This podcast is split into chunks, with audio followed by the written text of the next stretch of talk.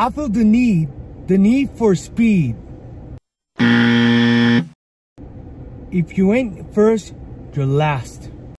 I don't have friends. I have family.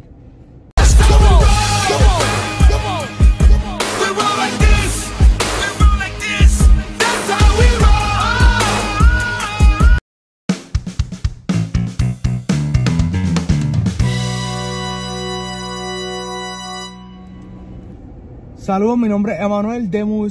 Estamos aquí hoy para hablar de la película más reciente en llegar a cines y es F9 o eh, Fast and the Furious 9, The Fast Saga. Así que realmente yo iba con bajas expectativas sobre esta película ya que eh, la película se notaba desde los trailers que tenía unos cambios eh, bastante importantes y que se iba a haber afectado en gran parte la trama de esta película. Así que eh, entre esos cambios fue que cambiaron el guionista de, de Fast and the Furious que había estado con ellos desde hacía ya muchos años y había escrito pues todas estas películas que habíamos visto, incluso el spin-off de Office Show y también había estado involucrado en la serie de Netflix. Así que la realidad es que con esta película me sentí un poco defraudado porque eh, para mí es la peor de las nueve películas que han salido. Siento que eh, es la peor de las nueve. Eh, bajó bastante la intensidad desde Fate of the Furious, que fue la, la 8. Y se nota, se nota que cambiaron el guionista porque eh, si hay algo que Fast and the Furious no fallaba era que me mantenía entretenido. Y esta es la primera película que puedo decir que no me sentía tan entretenido mientras la estaba viendo. O sea, es la realidad y, como les digo, hubo dos momentos donde yo hasta me sentí aburrido, me puse a ver el reloj porque no entendía cómo esta película eh, se estaba tardando tanto. Entonces, eh, no tan solo eso, es también que eh, tienen unas escenas que realmente se van fuera de, de la dinámica de Fast and the Furious. tratan más o menos de recrear lo que fueron las primeras películas. pero es que, de verdad, no, es, una película que si la puedes disfrutar súper y you're on cloud nine, pero si estás como yo que realmente pues como que eh, analiza lo que está pasando y toda la cuestión y, y también como que quisieron hacer de todo un poco con esta película para ver cómo la cuadran. Entonces la otra cuestión es que si no has visto Hobbs y Shaw, pues eh, ya te están dando eh, el, aviso de que se va a hacer la conexión. E incluso eh, ya en la próxima película van a empezar a, conectar todo porque supuestamente ellos van a acabar en la 11. Entonces, eh, la realidad es que la 9 se sintió eh, como que estaban tratando de imitar a los Avengers.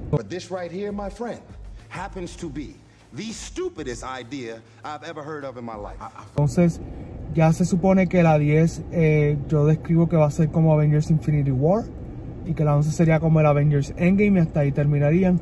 Pero es como que están tratando de montar muchas cosas a la vez y, se están olvidando de, lo que era Fast and the Furious, que pues era toda esta cuestión de las carreras. Eh, aunque sí, ya en un momento eso pasó a un segundo plano, pero eh, no sé, como que la acción de esta película se sintió que, que le faltaba más le faltaban mejores escenas. El diálogo, obviamente, nunca ha sido la parte fuerte de, Fast and the Furious. Eh, vamos, vamos a hablar como quiera lo bueno, porque la película sí tiene cosas buenas. Eh, tiene eh, varios momentos donde Roman se roba el show. Roman básicamente es el tipo gracioso de la saga y tiene muy buenos momentos eh, cómicos. Creo que casi todas las escenas que me reí fue por él. O sea, le dieron eh, muy buenas partes a él.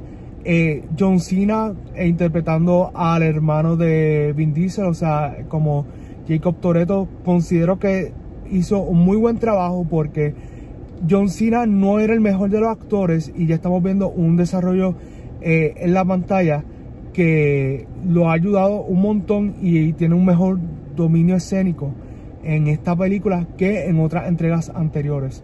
Eh, y hay, una, hay muchas... Eh, hay muchas sorpresas en la película que son muy buenas.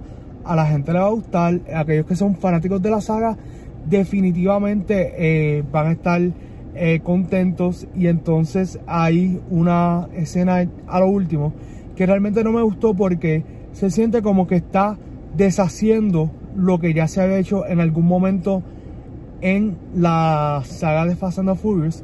Así que eh, no voy a hablar de esa escena porque quiero que sean ustedes las que la vean y la juzguen y me den saber qué, qué piensan sobre esa escena. Porque literalmente la escena que está al final que para mí fue como que fue una pérdida de tiempo. Y además de eso, eh, la película cuenta con una escena a mitad de crédito que te confirma que va a haber obviamente una décima parte y la escena a mitad de crédito estuvo decente, estuvo decente. Así que eh, mi calificación para esta película de Fast and the Furious sería un 5 de 10 porque también me, faltó también decir que muchos de los eh, stunts de carro esta vez se fueron a un nivel ridículo.